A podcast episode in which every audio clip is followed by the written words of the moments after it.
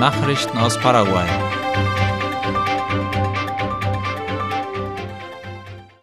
In einer Siedlung in Alto Paraguay ist ein neues Klassenzimmer eingerichtet worden. Die Siedlung heißt San Isidro und liegt im Bezirk Puerto Casado in Alto Paraguay, wie Reporter von ABC Color berichten.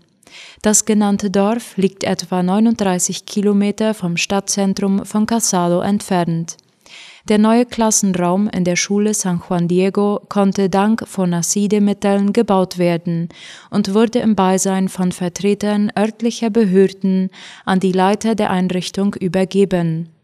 Die Bildungseinrichtung beherbergt fast 40 Schüler vom Kindergarten bis zur fünften Klasse, wobei nun die Möglichkeit besteht, die Zahl der Schüler auf weitere Klassenstufen zu erhöhen, nachdem die Infrastruktur nun verbessert wurde. Der Außenhandel hat im April Exporte in Höhe von mehr als 4 Milliarden US-Dollar verzeichnet. Darüber schreibt die staatliche Nachrichtenagentur IP Paraguay. Laut einem von der paraguayischen Zentralbank WCP veröffentlichten Bericht erreichten die Gesamtausfuhren im April einen Wert von rund 4,3 Milliarden US-Dollar. Das sind minus 0,2 Prozent weniger als im April letzten Jahres. Fast drei Viertel des Gesamtwerts entfiel dabei auf registrierte Exporte und rund ein Viertel auf Reexporte. Der Rückgang der registrierten Ausfuhren ist vor allem auf geringere Lieferungen von Sojabohnen, Mais und elektrischer Energie zurückzuführen. Unterdessen erreichten die Makila-Exporte 312 Millionen Dollar und lagen damit deutlich höher als im April 2021. Die Exekutive erlässt ein Dekret zur Haushaltsregelung für das Jahr 2023. Präsident Mario Abdo Benitez hat ein Dekret erlassen, das die Leitlinien festlegt, die alle staatlichen Institutionen bei der Aufstellung des Gesamthaushaltsplans für das kommende Jahr beachten müssen. Darüber schreibt die Zeitung OI. Einige der Punkte, die von den Einrichtungen bei ihren Haushaltsplänen beachtet werden müssen, sind zum Beispiel die Prioritätensetzung in Bereichen wie Gesundheit, Bildung, Sicherheit, Sozialschutz, Konnektivität und staatliche Investitionen. Auch Sparmaßnahmen, die mehrere Bereiche betreffen, sollten entwickelt und beachtet werden. Zum Beispiel sollen auch die Ausgaben für die Nutzung von Papier reduziert werden. Zum Muttertag findet in San Lorenzo eine Orchideenmesse statt. Wie IP Paraguay informiert, ist in San Lorenzo eine Orchideenausstellung anlässlich des Muttertags eröffnet worden. Die Veranstaltung läuft bis Samstag von 8 bis 17 Uhr. In dieser Zeit können Besucher eine Vielzahl von Orchideen kaufen, die in Orchidarien und Gärtnereien gezüchtet werden, die vom Ministerium für Landwirtschaft und Viehzucht MAG und mit Unterstützung der Technischen Mission von Taiwan in Paraguay betrieben werden. Der Muttertag wird in Paraguay am 15. Mai zu Ehren des Mutterlandes begangen. Es gibt andere Versionen, die sich auf Juana Maria de Lara beziehen, die am Prozess der Unabhängigkeit Paraguays beteiligt war. Inwiefern das belegbar ist, ist laut Historikern unklar, wie ABC Color in einem Artikel anlässlich des besonderen Tages schreibt. Nachrichten aus aller Welt.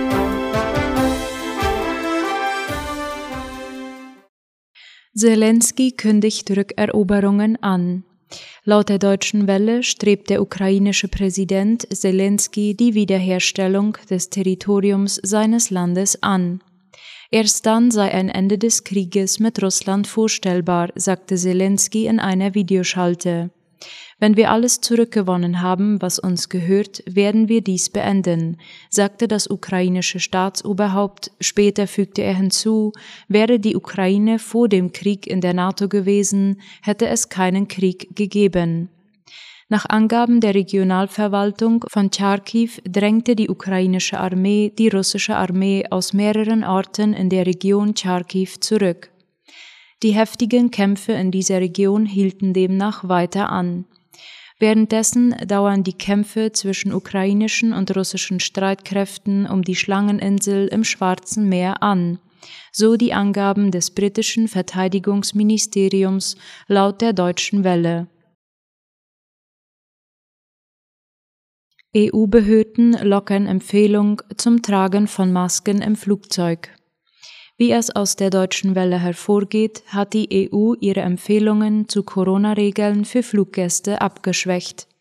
Unter anderem fällt ab kommender Woche die Pflicht zum Tragen eines Mund-Nasenschutzes an Flughäfen und während Flügen weg, wie die EU-Behörden mitteilten.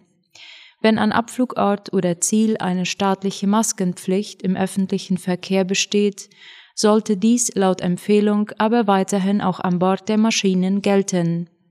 Somit besteht die Maskenpflicht weiterhin dort, wo die nationalen Corona-Regeln dies vorsehen. Das ist etwa in Deutschland oder Belgien der Fall. Grund für die Lockerungen sind die jüngsten Entwicklungen in der Pandemie. Dazu zählen insbesondere die Impfzahlen, die durch Infektionen entstandene Immunität und die Aufhebung von Beschränkungen in einer wachsenden Zahl europäischer Staaten. Milliardenentschädigung nach Hochhauseinsturz in USA. Vor fast einem Jahr stürzte ein zwölfstöckiges Wohngebäude in Surfside im US-Bundesstaat Florida ein, wo 98 Menschen starben. Wie die Tagesschau schreibt, sollen die Überlebenden und Angehörigen nun insgesamt rund eine Milliarde US-Dollar Entschädigung bekommen. Wie ein Opferanwalt der Nachrichtenagentur AFP sagte, dürften zu dieser Summe noch weitere 100 Millionen Dollar hinzukommen. Die Zivilklage richtete sich unter anderem gegen ein Bauunternehmen, das neben dem eingestürzten Wohnhochhaus ein Gebäude errichtet hatte. In der Klage werden Vibrationen bei den Bauarbeiten für das Unglück mitverantwortlich gemacht. Die NATO will Finnland und Schweden schnell aufnehmen. Die Entscheidung, ob Finnland und Schweden in die NATO aufgenommen werden, soll noch vor dem Gipfel im Juni in Madrid fallen, wie die Frankfurter Allgemeine Zeitung schreibt. Das Bündnis will so ein Zeichen der Entschlossenheit an Russland senden und bereitet sich schon auf Provokationen vor. Jens Stoltenberg sagte heute, dass Finnland warm willkommen geheißen werde, falls das Land sich entscheide, einen Antrag einzusenden, teilte der NATO-Generalsekretär mit. Das Beitrittsverfahren werde reibungslos und zügig sein. Finnland sei einer der engsten Partner der Allianz, eine reife Demokratie und leiste einen wichtigen Beitrag zur euroatlantischen Sicherheit. Eine Mitgliedschaft würde sowohl die Sicherheit Finnlands als auch der NATO stärken und zeigen, dass die Tür der NATO offen ist und Finnland über seine eigene Zukunft entscheide. Mit dem schnellen Beitritt Finnlands soll eine Botschaft der Entschlossenheit seitens der NATO an Russland gesendet werden, heißt es. Internationale Vernetzung gegen Rechtsextremismus geplant. Um rassistisch motivierte Gewalt und andere Formen des Rechtsextremismus wirksamer zu bekämpfen, haben die deutsche Regierung und die US-Regierung Vertreter von Ministerien und Sicherheitsbehörden aus knapp 40 Staaten zu einer Konferenz in Berlin versammelt. Die zunehmende, auch internationale Vernetzung von Rechtsextremisten erfordere ein international abgestimmtes, konsequentes Vorgehen, sagte die deutsche Innenminister Nancy Faeser heute laut dem ORF. Zu den Teilnehmern am zweiten Tag der Veranstaltung zählten US-Botschafterin Amy Gutmann, Mitarbeiter des US-Justizministeriums sowie Vertreter von Interpol und Europol.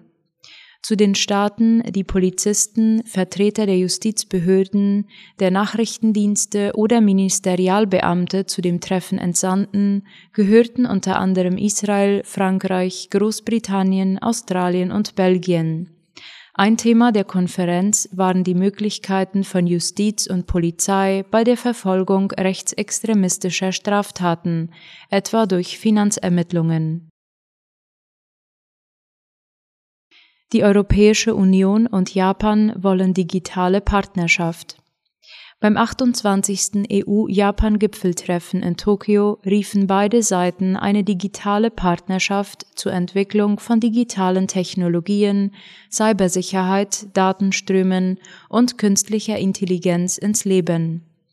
Führung in diesem Bereich sei der Schlüssel zur Wettbewerbsfähigkeit und Sicherheit, sagte EU-Kommissionspräsidentin Ursula von der Leyen im Anschluss an das Treffen mit dem japanischen Regierungschef Kishida in Tokio. Es sei die erste Partnerschaft dieser Art zwischen der EU und einem anderen Land, sagte sie laut der Deutschen Welle. Beide Seiten einigten sich zudem darauf, ihre Zusammenarbeit zu nutzen, um die Lieferketten zu stärken und zu diversifizieren, wie von der Leyen sagte. Die EU versucht schon länger, seine digitalen Wirtschaftsbereiche auszubauen, um nicht noch weiter von anderen Ländern abgehängt zu werden. Im Zuge des weltweiten Mikrochip-Mangels etwa waren Europas Abhängigkeiten von Importen stark aufgetreten. Putin stellt Rekordernte bei Weizen in Aussicht. Russland will seine Weizenexporte trotz der westlichen Sanktionen aufgrund einer möglichen Rekordernte steigern. Zumindest hat das Russlands Präsident Wladimir Putin im Hinblick auf die aktuelle Erntesaison laut dem ORF gesagt. Demzufolge wird mit einer Getreideernte von 130 Millionen Tonnen im laufenden Jahr gerechnet, davon 87 Millionen Tonnen Weizen. Russland fuhr 2020 den Rekord von 133,5 Millionen Tonnen Getreide ein, darunter 85,9 Millionen Tonnen Weizen. Im vergangenen Jahr fiel die Ernte aber geringer aus. Eine konkrete Schätzung zu den Ausfuhren gab Putin nicht ab. Russland ist einer der weltweit größten Getreideexporteure. Es exportiert weiter, trotz der Schwierigkeiten bei Logistik und Zahlungen, die durch die Sanktionen des Westens nach dem Einmarsch in die Ukraine verursacht wurden. Höhere Ausfuhren könnten dazu beitragen, die steigende weltweite Nachfrage zumindest teilweise zu decken, vor allem dann, wenn die ukrainischen Exporte niedrig bleiben und die Ukraine den Zugang zu ihren Schwarzmeerhäfen nicht wiedererlangen dürfte, wie das Agrarberatungsunternehmen Sovecon betonte.